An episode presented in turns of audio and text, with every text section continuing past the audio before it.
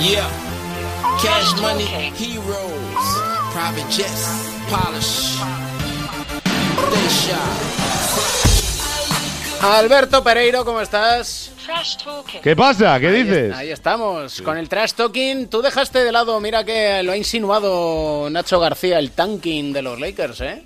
Yo sí lo dejé de lado, sí. Sí, sí, los Lakers también lo han dejado de lado, ¿no? Hombre, evidentemente. Pero ¿por qué? A ver, hay una mínima opción, vamos a pelearla. Pero está claro que eh, es complicado porque no está fallando nadie de los que están por encima, a excepción de, de San Antonio, que se va a meter en un problema.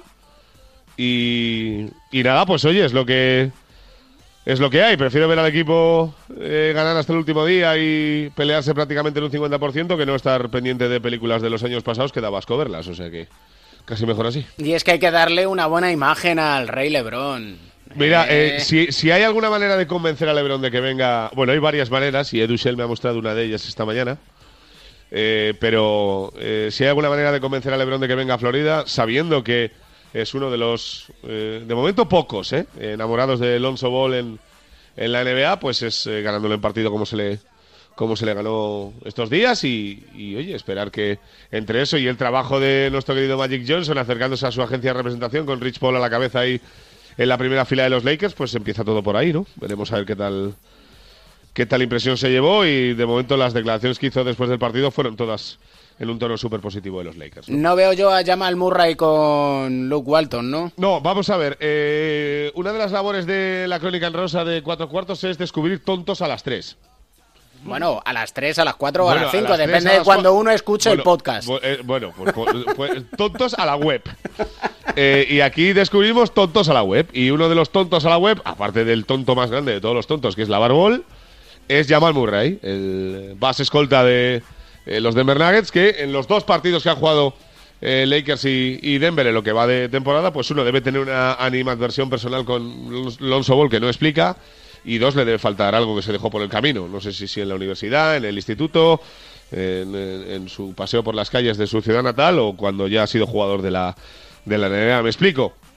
En el primer partido, allá por noviembre, eh, con el encuentro completamente decidido a través de a, favor de Denver, eh, se le ocurre ponerse a driblar a Alonso Ball a cinco segundos del final allí como si fuera eh, la última jugada del séptimo partido de las finales de la NBA, cosa que Alonso no defendió, evidentemente. Y hace escasa una semana, otra victoria de Denver sobre Lakers. En los últimos segundos de partido, Lonzo suelta un pase buscando a Brook López.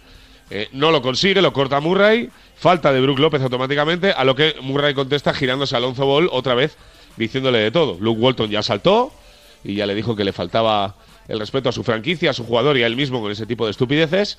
Y el entrenador de Denver Nuggets ha dicho eh, que una vez visionado el partido ha decidido reprimir eh, la actitud de su jugador y que no es la primera vez que, que, que se lo tiene que decir. Mira que el día después del partido dijo que tendría que visionar el partido y que ese día no vio nada raro, pero posteriormente sí eh, ha reconocido que no tiene el mejor, la mejor de las actitudes en la pista y que eh, pues por ahí va a tener problemas, porque eh, un jugador de la NBA debería acordarse de que no va a jugar casi toda su vida en el mismo equipo, así que que tampoco vaya haciendo el estúpido con el resto.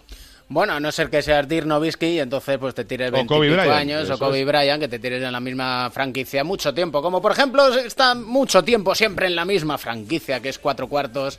El papá de Mateo. Edu Shell, ¿cómo estás? Eh, ¿Qué tal? Muy buenas. Deja de enseñarle cosicas a Pereiro, hombre, que luego se me enciende. Edu Shell. Edu Shell, ahí está, maravilloso. Es que no es- entra al trapo todo lo que sea relacionado con Los Ángeles Broners. No, pero sa- ¿sabes, lo, que- ¿sabes lo que pasa? Que luego nos multan, tú.